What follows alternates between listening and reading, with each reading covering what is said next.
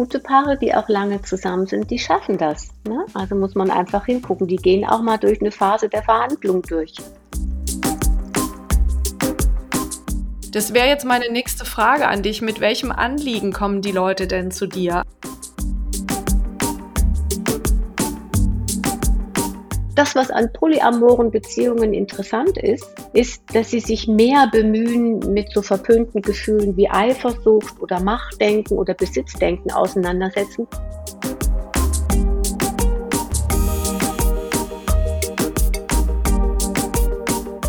Bettina Steingass ist mit Leib und Seele Paartherapeutin und ich könnte ihr stundenlang zuhören, wenn sie über ihren Job spricht.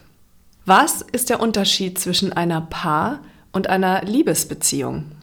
Was gehört zu einer glücklichen Beziehung dazu?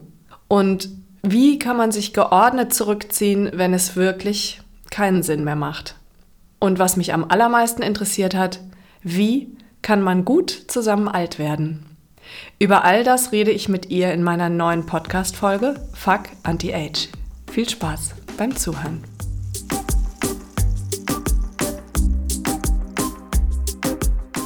Herzlich willkommen, liebe Bettina Steingass. Ja, danke für die Einladung. Ja, ich finde es wahnsinnig toll, dass wir es endlich schaffen, zu, äh, miteinander zu reden, weil ich finde, dass das Thema, mit dem du dich beruflich beschäftigst, unheimlich ähm, interessant ist und wichtig und spannend und etwas, was uns nicht nur beim Älterwerden begleitet oder besonders betrifft, sondern eigentlich unser ganzes Leben lang. Und zwar geht es um Beziehungen. Und du bist ja hauptsächlich Paartherapeutin und mhm. ich möchte mit dir heute über, ja, also am liebsten wie so ein kleines Mäuslein in der Ecke sitzen und von dir Geheimnisse aus deinem Berufsalltag erfahren. Dann schauen wir mal, was ich preisgeben kann. Also natürlich alles ohne Namen, das ist klar, aber ja, also wir schauen mal.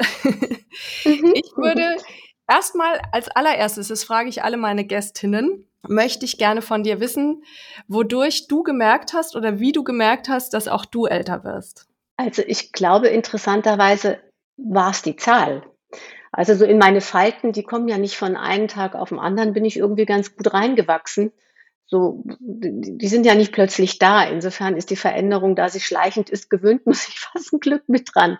Aber ich habe es richtig so gemerkt, das erste Mal, als ich 50 geworden bin, so einen Schrecken zu kriegen, scheiße, irgendwie, es geht so schnell und die Endlichkeit rückt näher und ich kann eigentlich so jetzt so 20, 30 Jahre sagen, hat auch dann schon was mit dem Ende zu tun.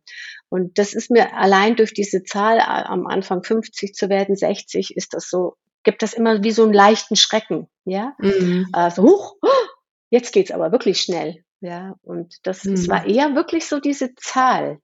Natürlich merke ich auch so, ich werde älter, irgendwas funktioniert nicht mehr so gut, aber ich finde, da kann man sich ganz gut dran gewöhnen auch so, ja, also oder man, man integriert es dann irgendwie.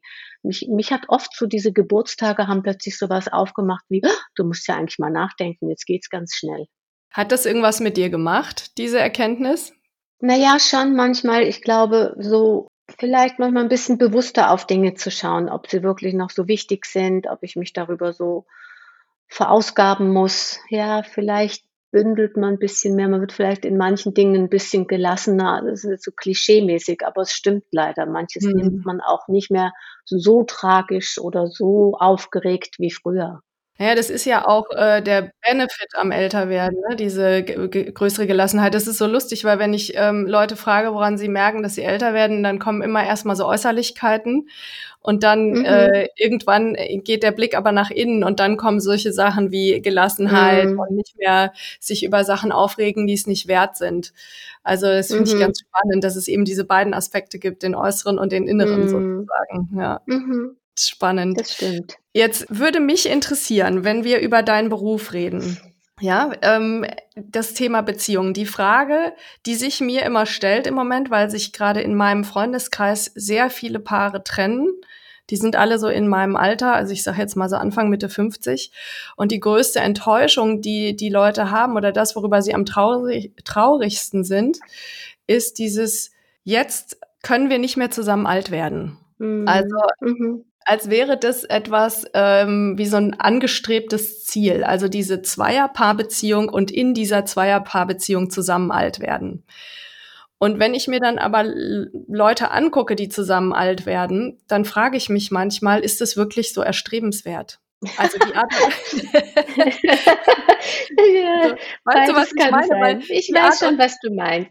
Also ich kann ja direkt mal einhaken. Bitte. Ich glaube, das hat immer noch, es hat immer noch mit unserem romantisch geprägten Liebesbegriff zu tun. Also die Liebe soll unendlich, unendlich lange sein. Ja, natürlich scheitern wir einfach daran im Leben und das macht uns auch zu schaffen, weil dann sind wir an etwas gescheitert, woran wir mal fest geglaubt haben. Und das ist nie schön. Ja, das ist der eine Aspekt. Und der andere Aspekt ist schon so, auch ich glaube, dass uns das auch gerade in der Zeit heute, ja, ähm, wo, wo so viel möglich ist und so viel Auswahlmöglichkeit ist, doch auch manchmal so ein bisschen uns leise befällt, dass wir schon auch uns irgendwo sicher verorten wollen. Und das finden wir anscheinend immer noch am ehesten in Beziehungen, weshalb es auch so schmerzhaft ist, wenn die nicht mehr ist, weil es uns auch manchmal wirklich den Boden unter den Füßen wegnimmt, wenn diese Verortung wegfällt. Ja, also das ist auch Sicherheit. Ich gehöre irgendwo dazu. Jemand ist auch mitverantwortlich, schaut auf mich und mein Leben. Ja. Ja, weil man könnte den Spieß ja auch umdrehen und sagen, dadurch, dass es heute viel mehr Möglichkeiten gibt, also allein schon durch diese ganzen Dating-Portale, auch Leute mhm. kennenzulernen, könnte man ja auch ähm, sagen, ich äh, spare mir jetzt den ganzen Hassel mit dem einen Typen, mit dem es gerade anstrengend ist, oder der einen Frau, mhm. mit der es mhm. gerade anstrengend ist. Ich suche mir einfach jemanden neuen, dann bin ich wieder frisch verliebt, dann ist alles super und dann muss ich diesen ganzen Hassel nicht durchexerzieren. Dann muss ich nicht zu jemandem wie dir gehen und eine Paartherapie machen, sondern ich nehme mhm. einfach den nächsten oder die nächste. Also warum machen naja, Leute es wird das ja nicht? Naja, es wird ja, es verändert sich ja auch gerade. Also es gibt ja viele Versuche, auch gerade in, in der Generation, die nach mir und nach dir vielleicht auch kommt, so diese ganzen Versuche, Polyamor zu leben und so. Da geht es ja auch darum, sozusagen nicht mehr nur auf einem äh, einer Beziehung sich äh, festzulegen, sondern diese Fürsorge, also da geht es nicht um offene Beziehungen und wir wechseln nur den Sex aus und hier und da, da geht es ja schon auch um um sowas wie Fürsorge füreinander zu haben, Verantwortlichkeit füreinander zu haben. Also ich denke, da, da verändert sich ja gerade auch schon was manchmal in, in gesellschaftlich. Auf der anderen Seite bleibt es auch ganz konservativ. Also man kann nicht sagen, das ist eine generelle Bewegung. Und ich meine, wer dafür gemacht ist, ständig neue äh, Dates zu haben, dann ist es ja in Ordnung. Ich würde das mal gar nicht so bewerten. Ja, es, meistens ist es nur so, dass es nach einer Weile den Leuten auch zu viel wird und sie doch wieder irgendwo auch eine Zugehörigkeit haben wollen. Das finde ich ganz interessant. Ja, mhm. ich habe ja auch einzelne Klientinnen oder Klientinnen, die lange Single sind und das genießen auch äh, diese Freiheit auf Tinder oder auf anderen Plattformen ähm, zu daten. Aber ab irgendeinem Punkt scheint es doch auch nicht zu genügen. Anscheinend wollen wir diese Zugehörigkeit haben zu irgendeiner Beziehungsform. Und dafür sind wir dann bereit, daran zu arbeiten. Also wir sagen dann, okay, uns ist es lieber, dazu zu gehören und, und dafür dann die Arbeit zu leisten, die das abverlangt, ähm, als den leichten Weg zu gehen, der dann irgendwann unbefriedigend wird. Und das ist dann der Moment, wo Leute vielleicht dann auch zu dir kommen. Ja, das ist der Moment, wo Leute kommen. Und ich glaube, da gibt's halt auch äh, ein großes Missverständnis. Also ich finde immer, es gibt die, die Liebesbeziehung und es gibt die Paarbeziehung. Und wenn wir mit Menschen oder mit mehreren Menschen zusammenleben, müssen wir schon auch trennen, dass die Paarbeziehung immer was ist, äh, wo wir verhandeln müssen. Und ich glaube, das ist die, die große Enttäuschung, dass dann über die Liebe verhandelt wird, weil man denkt, wenn man liebt, muss das doch alles ganz klar sein. Kannst du das nochmal definieren? Also, das finde ich total mhm. interessant, zwischen einer Liebesbeziehung und einer Paarbeziehung zu äh, differenzieren, weil auf die Idee bin ich zumindest noch nicht gekommen. Also, es ist ja sicherlich manchmal dasselbe und offensichtlich aber auch nicht. Kannst du das nochmal genauer erklären? Also ich, ich erkläre es mal so an so, einer, an so einem Prozessverhalten. Wenn wir uns kennenlernen, ja, sind wir ja meistens sehr verliebt, dann sind wir an nichts anderem interessiert, als was der andere denkt, fühlt. Also wir geben uns ja völlig auf. Also wir, wir sind ja sozusagen so im anderen, dass es fast ein neurotischer Zustand ist. Ja, also könnte man auch als krankhaft bezeichnen, weil wir sind wirklich das Verliebtsein bringt uns in, in eine sozusagen Phase ganz von uns weg in den anderen hinein erstmal, ja. Und das ist ja eigentlich die Liebe. Ja, also das, was wir unter Liebe verstehen, so nichts als den anderen haben zu wollen, wahrzunehmen und uns da drin zu fühlen und zu spüren. Nach einer Weile merken wir natürlich, wenn wir zusammenleben, ah, er oder sie also am Anfang, ich tue es mal ganz, ich mache es mal an einem lustigen Beispiel. Wenn wir verliebt sind, finden wir es total auch irgendwie rührend, wie er oder sie die Socken so hinschmeißen und äh, oder wie er oder sie die Zahnpasta-Tube zudrückt, finden wir alles total entzückend, ja. Aber nach einer Weile, wenn wir zusammenleben, denken wir, hallo, ich habe doch schon fünfmal gesagt, so gehört sich's und wieso nimmt der das oder die, ne, warum nimmt sie das nicht wahr? Ja, und dann passiert dieses, dass wir mehr wieder in die Unterschiedlichkeit in unser Ereignis kommen, ja, also so wie wir halt auch sind, und dann kommen die Unterschiedlichkeiten heraus. Und dann passiert oft der Fehler, dass wir es über die Liebe verhandeln. Würde er oder sie mich lieben, würde er doch die Zahnpastatube richtig zuschrauben, ja, ah, okay. statt zu sehen, wir müssen über die Unterschiedlichkeiten, die uns jetzt begegnen, verhandeln. Sag mal, wie wollen wir das mit Zahnpastatuben so halten? Wie wollen wir das, ähm, ja, und da da sozusagen zu sehen, es gibt einfach auch dann die Partnerschaft, in der das Alltagsleben verhandelt werden muss, ja, mhm. dann schone ich vielleicht die Liebe ein bisschen, wenn ich nicht alles über die Liebe verhandle. Okay, also anders formuliert, wenn ich jetzt zum Beispiel ähm, das nicht als Beweis gegen oder für die Liebe sehe, wenn jemand genau. etwas macht, was ich nicht gut oder nicht richtig finde. Genau. Jemand liebt mich trotzdem, auch wenn er die Socken liegen lässt. Ja, Genau. Ja.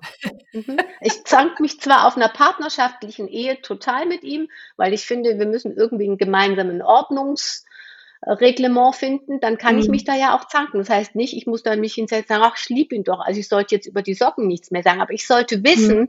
dass, dass ich, dass ich verhandeln muss. Und andersrum, man kann das ja auch in die andere Richtung weiterspinnen und sagen, jemand, ähm, man kann, also das gibt es ja auch in Beziehungen, dass man, ähm, wenn der andere nicht das macht, was man will, man mit Liebesentzug kommt. Also, ne, ja, dass genau, eine Art Strafe ja. benutzt dann. Also der lässt seine Socken da liegen, also dann äh, gibt es jetzt mal ein bisschen Liebesentzug. Genau. Und das ist das eben, warum, warum Paare dann oft kommen, weil sie dann einen Berg von Enttäuschung über die Jahre oder Monate oder Jahre anhäufen. Und der, der hat immer damit zu tun, ich werde nicht mehr genug geliebt, ich werde nicht genug gesehen. Also eigentlich bringe ich dann Paaren auch hoffentlich ganz gut bei, dass sie wieder auch mal in, in ein ganz lustiges Verhandeln gehen. Ja, also um ein bisschen frei zu haben von dieser Enttäuschung immer. Ja. Mhm. Das ähm, würde mich jetzt mal interessieren. Welche Art von Paaren kommen denn zu dir? Also das sind ja alles Leute, die in einer, in einer Beziehung stecken. Sind das heterosexuelle, homosexuelle Beziehungen? Also welche, welche Art von Klientel hast du hauptsächlich? Und zweiter Teil der Frage, ähm, macht das überhaupt einen Unterschied? Kaum. ich sag ja, unser, unser Liebesbegriff auch in polyamoren oder äh, auch homosexuellen Beziehungen ist schon auch ähnlich, ne? also so in seiner Ausschließlichkeit manchmal. Das, was an polyamoren Beziehungen interessant ist, ist, dass sie sich mehr bemühen, mit so verpönten Gefühlen wie Eifersucht oder Machtdenken oder Besitzdenken auseinandersetzen, was ich echt auch ganz interessant und schön finde, weil da geht es ja schon darum, auch mehr drüber zu reden und ähm, auch um so, so ein Aspekt vielleicht dem anderen auch was zu gönnen, obwohl es für mhm. mich gerade schwer ist. Ja, und das finde ich schon was sehr Interessantes daran. Das würde ich mir manchmal für die monogamen Beziehungen mehr wünschen, diese Haltung. Ja, mhm. die haben zwar auch andere Probleme in polyamoren Beziehungen, weil vieles auch noch würde ich jetzt mal sagen, auch oft ein Konstrukt ist und schwer ist zu leben. Ja, aber es sind mhm. viele auch Sachen drin, die ich sehr bewundernswert finde. Kurze Definitionsfrage, also weil vielleicht nicht jeder weiß, was eine polyamore Beziehung ist. Mhm. Also das ist eine Beziehung zwischen zwei Menschen, die auf der sexuellen Ebene sich öffnet, oder ist es eine Beziehung, die, äh, weiß ich nicht, zu dritt, zu viert geführt wird im Alltag, oder was ist das? Ja, also es ist ein Unterschied. Es gibt die offene Beziehung, das heißt, da ist, gibt es sozusagen ähm, das wichtige Paar und die öffnen sich aber sexuellen Kontakten, ja, sind aber das Paar, das Hauptpaar. Eine polyamore Beziehung ist eher, dass sich mit mehreren Menschen gleichwertige Beziehungen führen, die aber auch nicht keine Sexaffären nur sind, sondern die auch sozusagen verantwortungs- und bewusst und fürsorglich geführt werden. Darin formiert sich jetzt als neuester Trend auch wieder so eine Art Nestbeziehung, die also auch eine Wichtigkeit an erster Stelle hat, was ich so ein bisschen verwunderlich finde, weil das könnte, könnte ist dann so eine Mischform zwischen offener und polyamoren, aber das ist jetzt so, so Definitionsgeschichte. Eigentlich, wenn man es wirklich sagt, ist Polyamor heißt, ich habe gleichwertige Beziehungen zu mehreren Menschen. Ja, und offene Beziehung heißt, wir zwei entscheiden uns, wir dürfen nebenher noch Affären, Liebschaften haben. Ja, und da gibt's dann, handelt jedes Paar auch unterschiedliche Regeln aus. Und wenn du noch mal am Anfang auf deine Frage zurückzukommen, bei mir ist es bunt gemischt, was kommt. Okay. Also von, bei mir kommt auch mal eine polyamore Gruppe.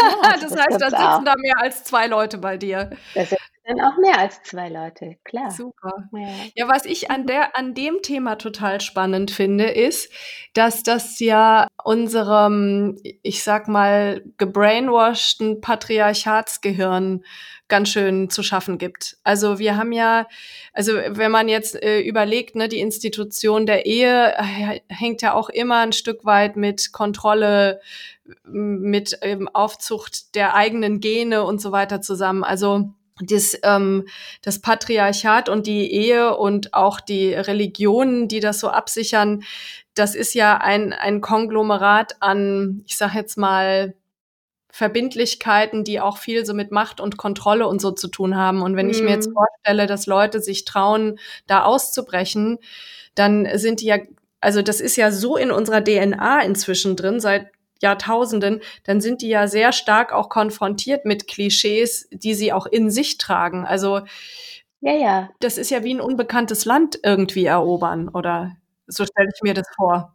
Ist es auch. Und da merkst du halt auch, dass, dass äh, da diese ganze, der ganze Feminismus oder auch, äh, was wir jetzt so gerade in der Welt durch das ganze Gendern und die ganze queere Szene mitbringen, dass die sich natürlich da auch widerspiegelt als Befreiungsschlag von etwas. Ja, ähm, das merkst du schon. Und ich denke auch, aber auch noch einen anderen Aspekt, den ich eigentlich auch ganz wichtig und interessant finde, ist, dass natürlich auch gerade die junge Generation merkt, wenn sie auf unsere Welt schaut, dass sie neue Konzepte finden muss. Ja, also auch so etwas wie Besitzdenken so, jetzt wenn man von unserem kapitalistischen Denken ausgeht, oder das funktioniert ja wahrscheinlich in Zukunft nicht mehr. Und die Liebe, wenn wir ganz genau hingucken, so wie wir sie romantisch gerade denken, ist schon auch geprägt von diesem Besitz. Denken, ja. du gehörst ja. mir. Und da ist schon was ganz Interessantes dran, auch als gesellschaftliche als gesellschaftlicher Veränderungsprozess, dass da vielleicht auch eine Generation anfängt zu überlegen, müssen wir auch andere Formen der Zugehörigkeit, der Beziehung finden, um auch, auch damit sich auch das System wieder verändern kann. Mhm. Ja, weil das, das gibt's auch. Ich glaube, das ist unbewusster, aber ich glaube, wir können ja auch die Psychologie oder so wie wir Beziehung leben, nicht ganz von der Gesellschaft immer, wie du es auch sagst, äh, wegdenken. Ja, ja, von der sind wir geprägt. Und was ich daran total interessant finde, ist, dass es eigentlich allerhöchste Zeit ist, zu reagieren auf diese Veränderungen, weil ähm, wenn man sich die Zahlen anguckt, also die statistischen Daten zum Thema Ehe und Scheitern von Ehen, dann ist ja völlig offensichtlich, dass es irgendwie ein neues Modell braucht. Also ich hm. habe mal ein bisschen Research gemacht. Es gibt eine Webseite, die heißt statista.de. Die sagen, im Jahr 2021 betrug die durchschnittliche Ehedauer bis zur Scheidung rund 14,5 Jahre. Also, mhm. ne, das zum Thema, bis dass der Tod uns scheidet.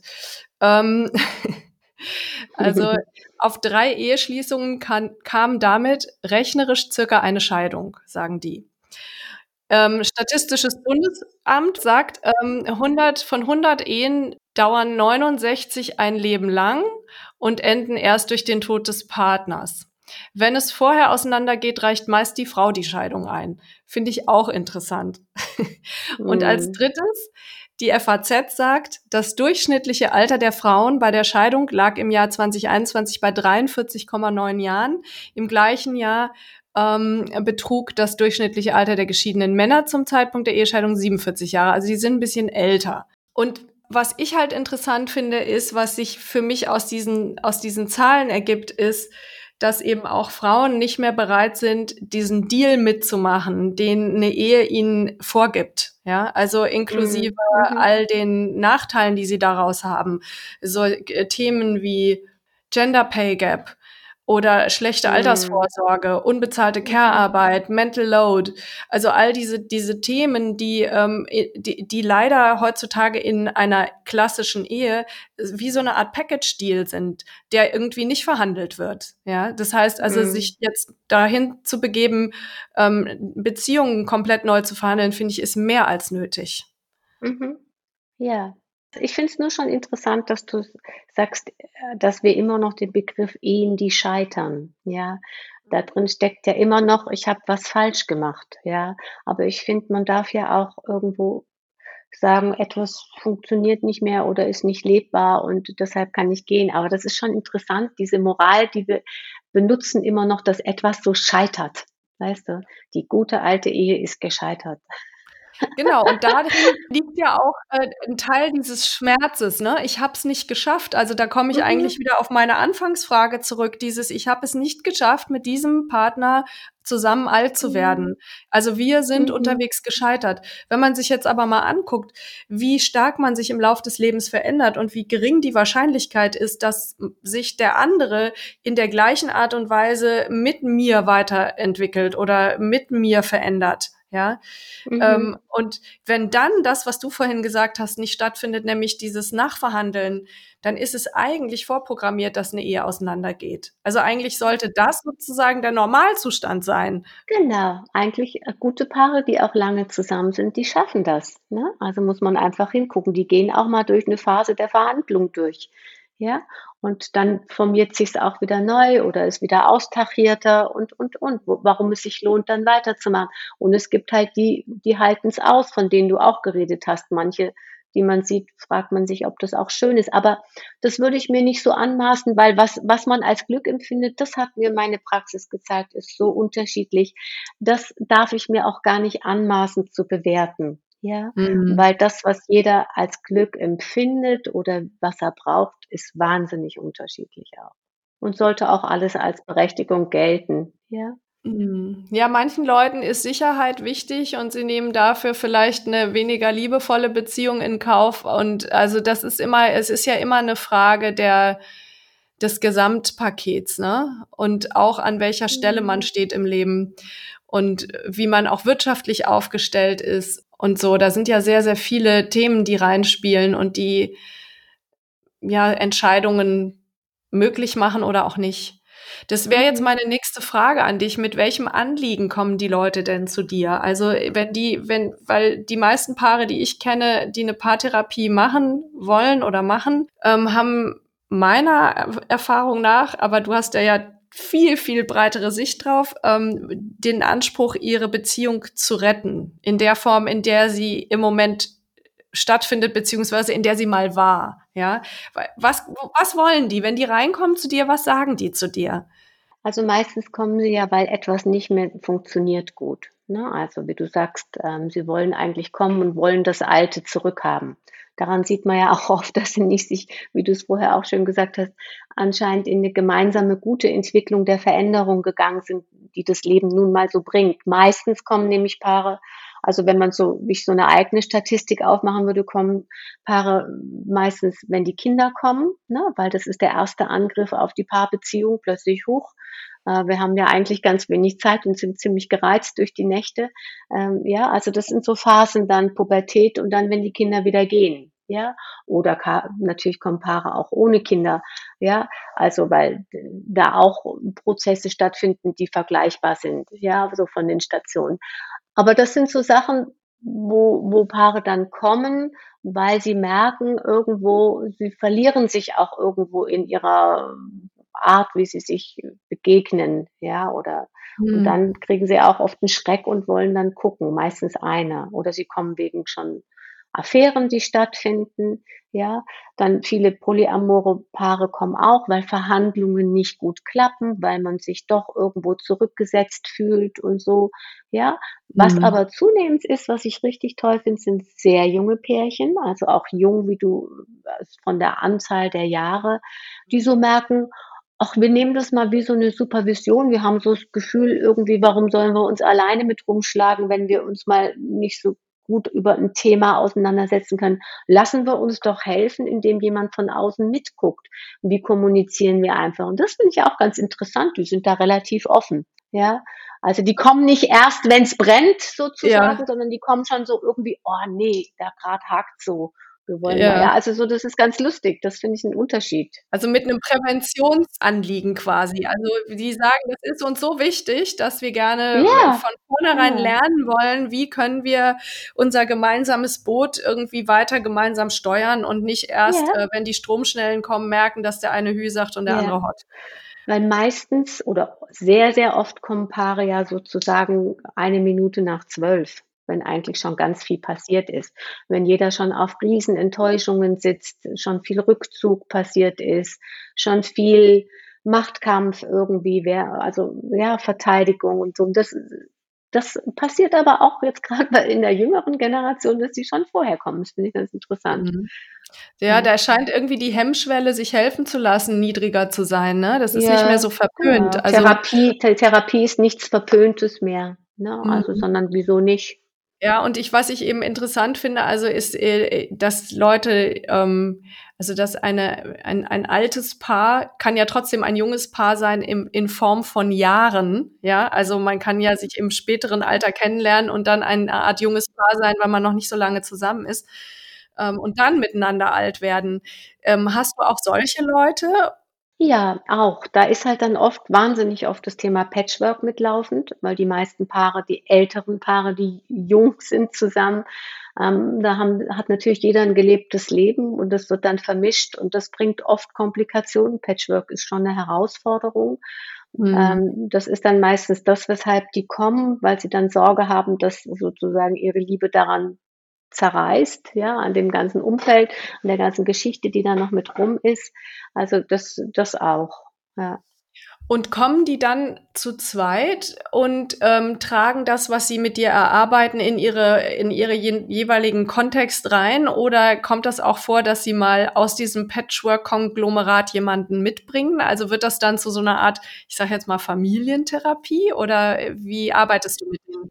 Mhm. Es entsteht wahnsinnig oft, was ich auch toll finde, dass dann auch sozusagen ähm, also, erst kommt das Paar, klar, um das es geht, aber oft kommen dann auch die Kinder unterschiedlicherweise. Manchmal kommen auch Ex-Partner, wenn sie sehr offen sind, dann geht das auch und das ist ganz schön, ja, weil, ähm, man hat ja auch schon 'n Stück weit 'n Leben hinter sich, ja? Also, man ist ja kein unbeschriebenes Blatt mehr, ja? Und man hat ja auch da kommt man nicht aus Verantwortlichkeiten raus, die man mal eingegangen ist, grade wenn es bei Kindern ist oder man ist Eltern noch mit jemand, ja? Und das ist ja auch oft für die neue Beziehung kann das was Belastendes sein, dass es dass noch viel Platz eingenommen wird, ja? Und da ist es manchmal schon toll, irgendwie so zu gucken: Muss ich über die die diese Wichtigkeit des Platzes verhandle ich da die Liebe oder kann ich einfach auch sehen: „Na ja, das gehört zu meinem Partner oder meiner Partnerin dazu, aber das hat nichts unbedingt mit mir zu tun“, ja?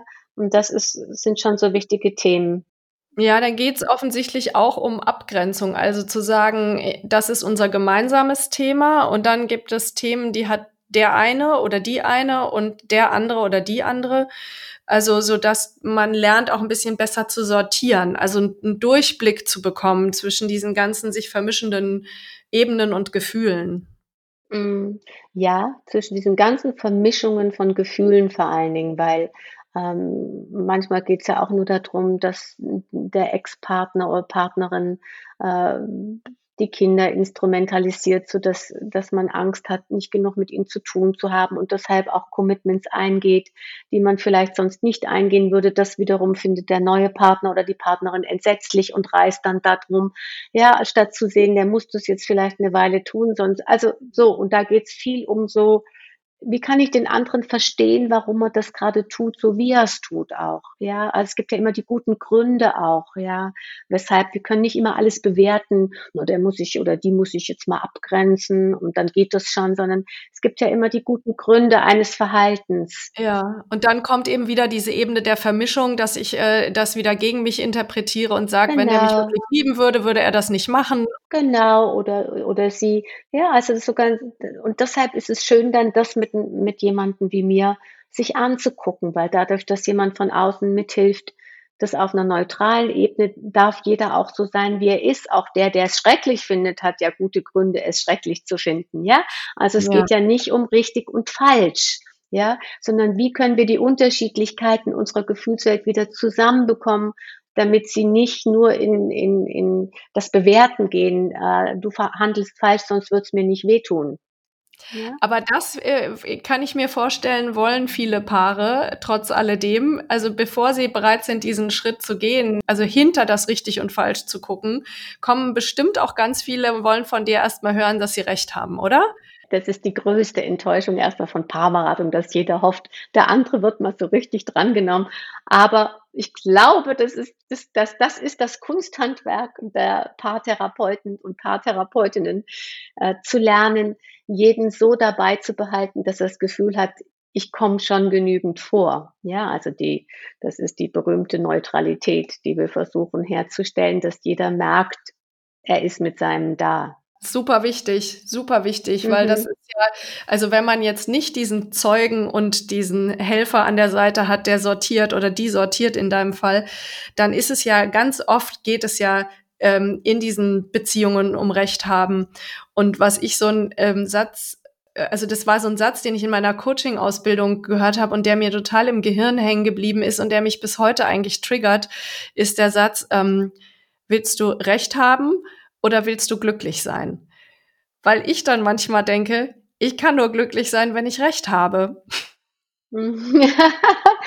ja, ich habe es manchmal ein bisschen schwierig mitzusetzen. Die haben, die sind so ausschließlich, die haben immer das Entweder-Oder-Prinzip. Ja, mhm. also ich finde sowohl als auch manchmal besser. Ja, ich kann natürlich auch manchmal ziemlich glücklich sein, wenn ich Recht bekommen habe. Ja, auch Beziehung ist auch so, dass wir manchmal darum kämpfen und manchmal läuft es auch ganz gut drin.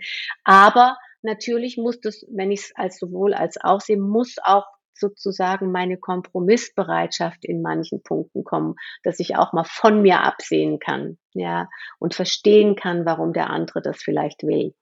Ja, deshalb, ich habe mit so Sätzen manchmal so ein bisschen Probleme, weil die dann so, so was Ausschließliches haben. Ja. Wenn du glücklich sein willst, darfst du niemals recht haben. Wenn das ja, ja, genau, genau. Deswegen triggert mich das auch. Also es ist nicht ein Satz, wo ich sage, ja, ganz genau, so sehe ich das auch, sondern das ist eben der Satz, der mir, der, auf dem ich seitdem rumkaue und irgendwie denke, nee, irgendwas stimmt da nicht. Ja, ja, aber das ist oft so, erlebst du das auch in so esoterischen Gefilden, dass es dann so Kalendersprüche gibt, wie sei doch gelassen und wenn du nicht recht hast, wirst du glücklich. Damit, da kriege ich die Krätze. Das ist, das schaffen wir nicht. So soziale wie. Ich finde das auch falsch. Das ist so eine Hybris von, ich stehe drüber. Ja, das mag ich manchmal nicht so. Ich finde sowohl als auch und darin sich tummeln ist das Beste. Ja, und was ich auch zum Beispiel, das ist wie so eine Fehlkonzeption oder so ein Fehlverständnis von zum Beispiel auch äh, Meditation zu denken. Meditation ist, wenn ich nichts denke. Also ich glaube, das mhm. Schwierigste ist uns in unseren ganzen, ähm, in unserer gesamten Komplexität und Widersprüchlichkeit auch anzunehmen und, ja. und äh, eben zu akzeptieren, dass es kein Schema F gibt, nach dem man glücklich werden kann oder irgendeinen vorgefertigten Weg, den jeder gehen kann und dann geht's ihm gut oder ihr. Ja, ne? ja. Also das ist ja so der, der, Wunsch, wir haben ja oft so ein tief in, in uns drin so einen Wunsch nach Einfachheit und nach einfachen Erklärungen und einfachen Lösungen und das ist, glaube ich, das, weswegen das Ganze ja auch in Arbeit ausartet und wegen, weswegen man auch sagt Beziehungsarbeit, weil es eben nicht so ist, weil es sehr komplex ist, weil wir auch, wenn wir jung zusammenkommen, haben wir ja trotzdem schon eine Vorgeschichte und oft haben wir ja sogar eine traumatische Vorgeschichte, die sich einfach nur in unseren Genen irgendwie widerspiegelt, die uns nicht selbst passiert ist, sondern vielleicht der Generation vor uns oder davor. Klar, wir bringen alle Strukturen mit, die wir erstmal erkennen müssen, die uns und deshalb ist Beziehung ja auch so anstrengend, weil wir sie da auch am meisten spüren, ja, unsere ja. Strukturen. Und das ist ja. ja. auch das Interessante, wenn Paare Kinder bekommen, dann kommen sie noch mal viel mehr raus, die Unterschiedlichkeiten, wie wir leben wollen, weil da greifen wir, glaube ich, unbewusst oder bewusst schon auf ganz viel zurück, was wir erlebt haben, ja. Mhm. Und, ähm, Klar. Was mich mal interessieren würde, ist, gibt es Leute, die du wieder wegschickst? Also gibt es Leute, wo du sagst, nee, also mit euch kann ich jetzt nicht arbeiten, warum auch immer? Also mit, nee, das nicht. Da müsste, müsste man einfach sagen, also man guckt ja immer in der ersten Stunde, passt das, fühlen die sich wohl, fühlt man sich miteinander wohl zu arbeiten. Das ist mir noch nie passiert. Ich meine, es gibt manchmal sowas, dass man da sitzt und es kommt ein Paar zum Beispiel rein und man merkt ganz genau, man hat ja inzwischen ein Gespür dafür, da sitzt einer nur noch, weil er nicht so viel Schuld haben will, wenn das Ganze jetzt auseinandergeht. Dann könnte man natürlich sagen, ähm, hallo Leute, da ist, du sitzt doch nur noch da, weil du Schuld hast. Aber das wäre ja gemein. Ich würde die Leute ja auch vielleicht um einen guten Prozess bekommen, dass dann auch eine Trennung vielleicht nicht ganz so schlecht wird, gerade wenn Kinder da sind, ja. Und Mhm. außerdem weiß ich nicht, vielleicht passiert doch etwas. Also nehme ich den Auftrag des Paares nach ihrer Beziehung zu gucken auch erstmal an. Ja, weil ich Ja. finde, es steht mir nicht zu, zu bewerten, ich sehe das und das, so äh, ist es. Oft bewahrheitet sich das, was ich sehe, aber natürlich nehme ich den Auftrag an und gucke auch nochmal gemeinsam, was ist da. Also man könnte da quasi sagen, du hilfst auch manchmal Paaren dabei, einen sortierten Trennungsprozess ähm, in die Wege zu leiten. Also es muss ja nicht immer das äh, Ziel sein, eine Beziehung wieder zusammenzubringen, sondern manchmal kann es ja wirklich darum gehen, den Prozess der Trennung zu moderieren auf eine Art, oder? Mhm. Ja klar, also du, du, du fragst natürlich in der ersten Stunde ganz genau, was das Anliegen ist, was, was, was sie sich wünschen, was der Auftrag sozusagen ist. Und wenn beide sagen, wir wollen nach unserer Beziehung gucken, dann guckst du auch nach der Beziehung erstmal. Ja, Mhm. wenn du dann merkst irgendwo, hm, da wird ja total verweigert, überhaupt in irgendeinen Veränderungsprozess zu gehen. Also da wird drauf beharrt oder jeder bleibt auf seinem Standpunkt oder der eine verweigert sich quasi jeder Art von, von Bewegung oder Impuls, ja, dann sprichst du es schon mal an. Ja, dann ab einer gewissen Zeit sagst du schon, wie ist es denn? Ich merke so, ist, das alles, was wir hier besprechen, fruchtet ja in dem Sinne nicht, dass sie irgendwo glücklicher werden oder in was Mhm. äh, Neues gemeinsam gehen. Haben sie denn auch schon mal nachgedacht über Trennung? Oft Ja. ist dann interessant, dass diese Intervention so einen Schrecken einjagt, dass, dass sie entweder in Bewegung kommen oder es wird auch dann erleichtert aufgenommen, dass es die Möglichkeit auch noch gibt, auch wenn sie traurig ist, manchmal für den einen, aber der andere ist dann vielleicht glücklich oder beide sind auch plötzlich da. Mhm. Also manchmal traut man sich ja auch was nicht zu denken, weil, weil, weil es einem viel zu schwierig ist, dies alles sich Mhm. durchzudenken, was dann ist, gerade wenn, wenn Kinder da sind oder so, ja. Also es ist ganz unterschiedlich. Aber ich finde die Idee ähm, einer begleiteten Trennung auch total spannend, gerade wenn Kinder da sind, weil man Ja. ja ähm, weiterhin gemeinsam Eltern sein kann, ohne dass man ein Paar oder ein Liebespaar bleibt und da eben auch wieder zu lernen, dass man trennt zwischen diesen Mhm. verschiedenen Ebenen. Ja, die Liebe zu den. Kindern muss nicht bedingungslos an die Liebe zueinander geknüpft sein und ähm, gerade diese Aufgabe, Kinder gemeinsam großzuziehen, haben wir ja alles gelernt, ähm, in, in den letzten Jahrhunderten passiert in der Kleinfamilie, aber das muss ja gar nicht so sein. Also das ist ja Mhm. genau das, diese Strukturen aufzubrechen und neu zu sortieren und auch dann zu helfen, in, in eine andere Form von Paarbeziehung, das ist ja weiterhin eine Paarbeziehung, nur eben keine Liebesbeziehung mehr, ne, zu, hineinzufinden. Also bist eine Eltern-Paar-Beziehung, ja. Und das ist Genau. dann meistens auch sehr fruchtbar. Ja, Mhm. also die, die, es kommen auch Paare, allerdings gibt es auch, die direkt kommen und sagen, wir wollen uns trennen, haben aber Angst, wir zerfleischen uns und also Ja. es gibt auch so richtige Trennungsberatungen, das Ja. gibt's auch. Okay. Ja, weil. Leute auch plötzlich, ja, Menschen merken, dass sie überfordert sind mit all dem und dass sie es für die Kinder gut machen wollen. Das finde ich ja auch toll, weil am schlimmsten sind die Paare, wo du plötzlich merkst, die Kinder werden instrumentalisiert und rutschen rein. Also dann, das ist das, was anstrengend ist, ne? Also wo dann auch die Kinder in äh, also dann so eine Art Machtmissbrauch auch erleben. Da ist es gut, wenn sie schon bei jemandem sind. Ja. Mhm. Ja, jetzt würde mich mal interessieren, wie alt war denn das älteste Paar, was zu dir gekommen ist? Ungefähr? Also das war total süß. Das ähm, war ein Pärchen. Er war 78 Mhm. und sie, glaube ich, war Ende 60. Mhm. Und die hatten, die waren schon zusammen, äh, seitdem sie Paar 20 waren, also ganz, ganz lange. Und die haben irgendwann mal, als sie so, glaube Mitte 30, 40 waren, hatten die entschlossen sich, na ja, also ein ganzes Leben lang, komm, wir öffnen mal die Beziehung. Ja, also wir, wir machen eine offene Beziehung, jeder darf auch mal gucken. Und das haben die eine Weile so gemäßigt, nicht jetzt so heftig, aber immer mal gemacht. Und dann ging es darum, dass die zu mir kamen. Das war wirklich eine sehr rührende Arbeit, weil sie jetzt Ende 60 festgestellt hat, dass es ungerecht ist. Er kriegt immer doch besser noch eine Sexpartnerin, wenn er mal eine Affäre haben will, als sie. Und das fand sie nicht mehr in Ordnung. Und er war trotzdem und hat gesagt, wieso? Aber ich darf doch noch, wir haben das doch so ausgemacht und so. Und da kam die, und da war das eine total berührende ähm, äh, Arbeit mit denen, weil sozusagen, sie mussten sich von, auch von einem Lebensabschnitt verabschieden, weil er hat dann schon gespürt, ja, er liebt sie so sehr, das will er ihr jetzt auch nicht zumuten, dass mhm. er munter weitermachen kann und sie hat es schwerer. Und dann hat mhm. er so im Laufe dieser Arbeit, nachdem sie dann noch so ein bisschen rumgezuckert haben, darauf verzichtet. Und es war eigentlich sehr schön zu sehen, wie dieses Paar sich für das nächste, also für ihr letzte sozusagen Weg nochmal entschlossen hat. Nur wir zwei ganz monogam, wir schauen auf unser Leben zurück. Also es war, war recht sehr rührend. Ja.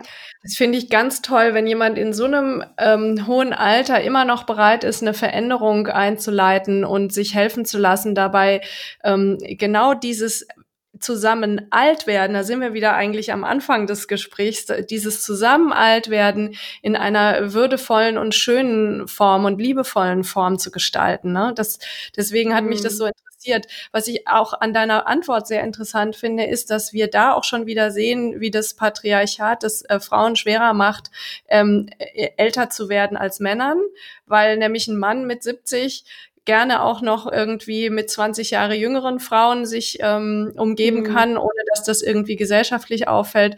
Und äh, das ist ja fast schon normal. Also in unserem Freundeskreis, die ganzen äh, Paare, die sich jetzt trennen, alle Männer sind mit mindestens 15 bis 20 Jahre jüngeren Frauen danach zusammen, ja. Mhm. Während das für die Frauen halt viel schwieriger wird mit zunehmendem Alter. Ja, das ist schon noch so. Mhm. Ja, weil wenn du selber 60 bist und dann musst du dich nach 80-Jährigen irgendwie orientieren, weil die wollen ja auch jemand, der 20 Jahre jünger ist. Da hast du ja mit 60 vielleicht nicht so Bock drauf. also mhm. es ist sehr, das finde ich total interessant, dass du das so beschreibst, mhm. dass das bei denen an der Stelle auseinanderlief, ja. Mhm. mhm. ja Aber spannend. es war echt schön zu sehen, denen ihre Liebesgeschichte, dass es dann auch klar war, dass er es dann auch lässt. Ja. Also, dass die zwei es dann nochmal sind. Mhm. Ja, das ist also bereit auch zu sein, ähm, äh, etwas zu investieren ähm, und an dieser Zweisamkeit zu arbeiten und nicht den einfachen Weg zu gehen und zu sagen, jetzt äh, nehme mhm. ich jemand anderen oder ich steige jetzt aus.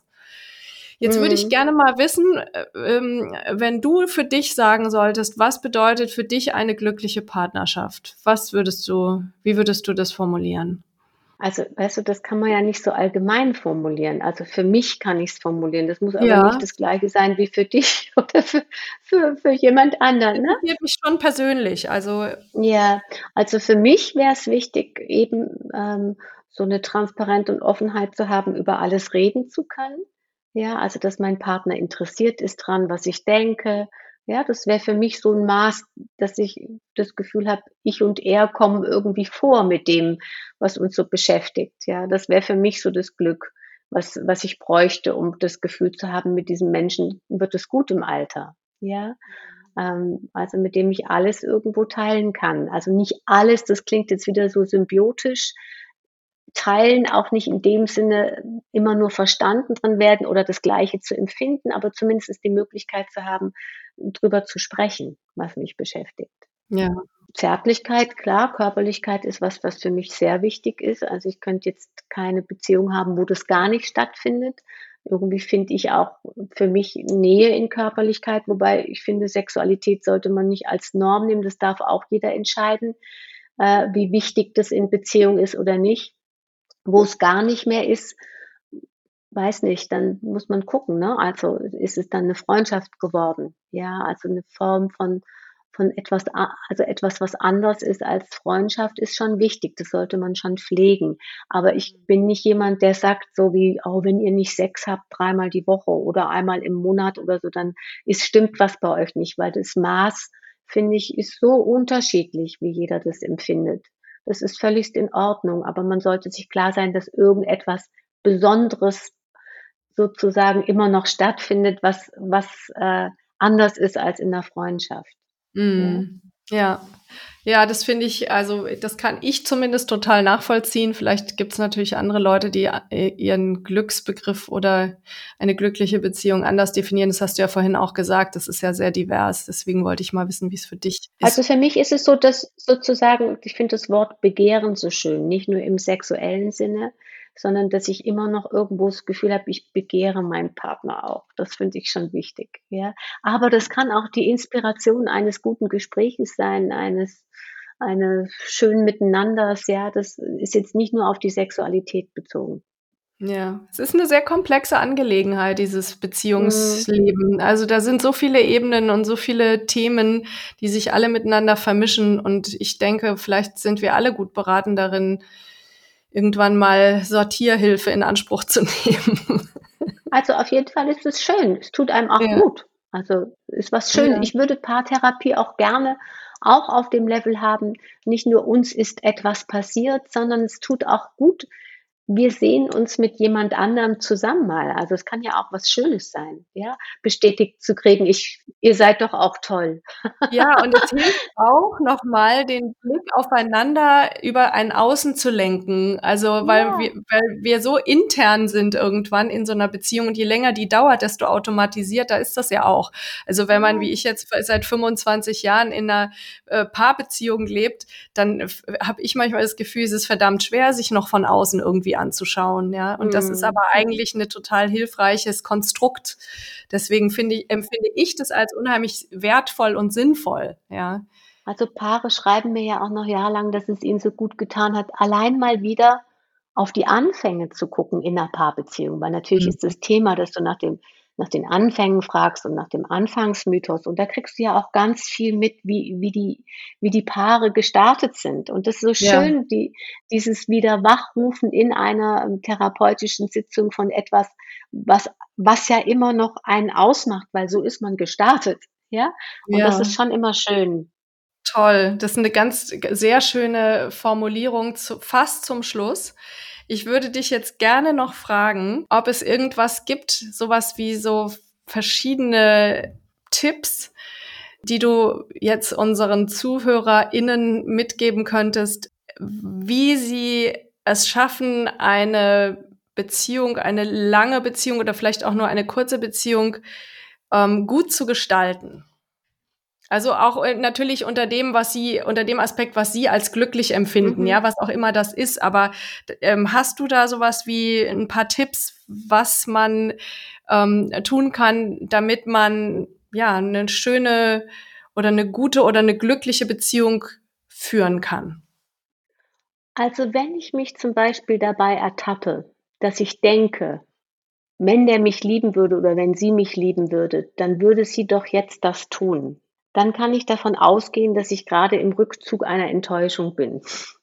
Ja, also wenn ich mich dabei ertappe und es passiert ja nach dem ersten Verliebtsein dann irgendwann relativ schnell, dann, dann könnte ich es als Tipp geben, ach, seid doch mutig, ja, sag du, ähm, ich, ich merke gerade so, ähm, dass ich dass ich enttäuscht bin, weil ich denke, du müsstest das jetzt tun, weil, weil du liebst mich nicht genau. Also, weil da passiert es ja, was ich vorher gemeint mhm. habe, ich fange an, über die Liebe zu verhandeln. Also wenn ich mich dabei ertappe, ich tue das, dann sollte ich vielleicht für mich selber trennen lernen, zu sagen, ah nee, jetzt muss ich mich mal mit dem hinsetzen, wir müssen mal hier ein paar Sachen besprechen, wie wir das eigentlich haben wollen, damit ich nicht das darüber verhandle. Weil das sind mhm. so die Anfänge, wo es dann so, wo, wo so diese Enttäuschungen anfangen. Ja, das wäre vielleicht so ein grundlegender Tipp. Ansonsten so Tipps, ja, das ist unterschiedlich. Es gibt halt auch Paare, da, da geht es übers gute Gespräch. Da kann man sagen, ja, dann macht euch doch immer ein Ritual, wo ihr sprecht. Aber es gibt auch Paare, die lösen es nicht übers Gespräch. Also dann wäre der Tipp verheerend zu sagen, setzt euch hin und redet. Ja, also jeder hat ja andere Strukturen. Aber ich finde, man kann in der Selbstbeobachtung merken, wenn man selbst in sowas Enttäuschtes geht, mhm. also dass man denkt, der andere sieht einen doch nicht, da finde ich es Handlungsbedarf schon, dass man anfängt für sich zu sorgen und zu sagen, das muss ich irgendwie wieder auf eine andere Ebene bekommen. Ich muss mal gucken, wie ich das bekomme, was ich brauche. Ja, ich muss das irgendwie zeigen, was ich brauche. Das ist vielleicht ein Tipp, der ganz gut ist. Dann habe ich auch eine Handlungsoption und muss nicht nur in meiner Enttäuschung hocken. Also wenn ich das jetzt äh, nochmal übersetzen kann in, in oder auf was Einfaches äh, runterbrechen kann, ist es eigentlich das, was meiner Meinung nach sowieso immer die Voraussetzung ist für je, jede Art von Entwicklung, nämlich bei sich selbst anzufangen und nicht beim anderen. Ja, also bereit zu sein, in die Selbstbeobachtung zu gehen, in die Selbstreflexion, auch wenn man da Dinge vorfindet, die einem vielleicht nicht gefallen. Also genau. Dinge wie eben Eifersucht oder Neid oder ja. also so Gefühle, die wir ganz gerne von uns auch abspalten, weil wir, ja, die ähm, weil die nicht zu unserem Selbstbild passen oder so. Genau, die sind so verpönt. Dabei gehören sie dazu. Mhm. Es ist ja die Frage, wie ich es ausagiere. Eifersucht ist ein stinknormales Gefühl, was zur Liebe durchaus dazugehört. Agiere ich es aus, indem ich in einen enttäuschten Rückzug gehe oder dem äh, oder Dramen mache, dann ist es ja was anderes. Und ich glaube, dieses bei mir anzufangen und nicht nur im er oder sie macht was falsch oder macht was gegen mich, das ist immer ganz gut, sondern sich wirklich auch zu fragen, warum enttäuscht mich das denn jetzt so krass? Genau, weil am Ende des Tages ist es ja immer das sagt ja immer viel mehr eigentlich über uns selbst aus als über die andere mhm. Person, wenn uns was triggert. Und da bereit zu sein, hinzuschauen, das ist natürlich die Königsdisziplin, ne? Also das mhm. dann kann ich auch nicht zum Paartherapeuten gehen oder zur Paartherapeutin und dann sagen: „Wer hat recht?“ Mhm. Aber es ist auch die befreiendste, weil ich kann für mich sorgen. Ich meine, es ist nicht nur schlecht, mhm. sondern ich kann lernen, auch für mich zu sorgen. Und je besser ja. ich das kann, desto mehr weiß auch mein Partner, wo ich stehe und so, das ist schon in Ordnung. Er darf ja, das ja da, auch. Ja? Und da, sie, darin liegt eben diese Ermächtigung und auch Gestaltungsfreiheit, die wir haben. Ne? Also zu sagen, ich kann meine Beziehung gestalten. Ne? Indem mhm. ich eben gucke, was, wer bin ich, was brauche ich, was mache ich vielleicht auch falsch und damit zu agieren und nicht von jemand mhm. anderem zu, also allerschlimmstens zu erwarten, dass der mich doch bitte glücklich zu machen hat. Naja, oder dass der vor allen Dingen weiß, was ich brauche. Das ist ja der große Irrtum in Beziehungen, dass alle immer von ausgehen, das muss sie oder er doch spüren. So ist es doch richtig. Ja, ja das genau. ist ja genau. der, der, große Irrtum. Und da sind wir wieder bei dem Thema dieses, was, was macht Leute glücklich, ne? Also da, das kann man eben nicht wissen, was macht mich mhm. glücklich oder was macht den anderen Nein. glücklich. Das ist eben genau das, worüber man dann verhandeln muss. Mhm. Also, liebe Bettina, ich habe mich super gefreut, mit dir über dieses komplexe Thema zu reden. Und ich habe das Gefühl, ich könnte noch zwei Stunden weiterreden. Vielleicht äh, machen wir noch mal einen Teil zwei Podcast dazu. Mhm. Was mir jetzt zum Schluss super gut gefallen hat, war deine Inspiration, nochmal hinzuschauen, was war eigentlich da am Anfang? In, in wen habe ich mich da verliebt? Was ist unsere Legende in längeren mhm. Paarbeziehungen, um sich vielleicht auch nochmal mit dem Zauber zu verbinden, der am Anfang da war und den nochmal aufzuwecken. Das fand ich irgendwie einen ganz schönen Ansatz das mal auszuprobieren, bevor man vielleicht den nächsten Schritt geht und sagt, ich hole mir Hilfe von außen. Aber ich finde deine mhm. Arbeit unfassbar wertvoll und total wichtig und zunehmend wichtig, weil wir alle, finde ich, nach neuen Modellen auch ein Stück weit suchen müssen, allein um eben nochmal diese vielen Scheiterungs- oder Scheiterstatistiken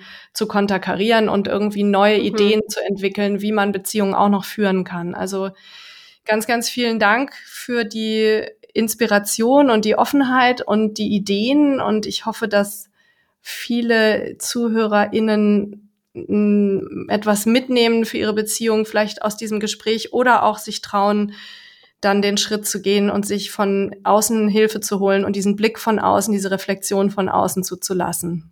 Also vielen, vielen, vielen Dank, liebe Bettina. Ja, gerne. Danke dir auch fürs schöne Gespräch.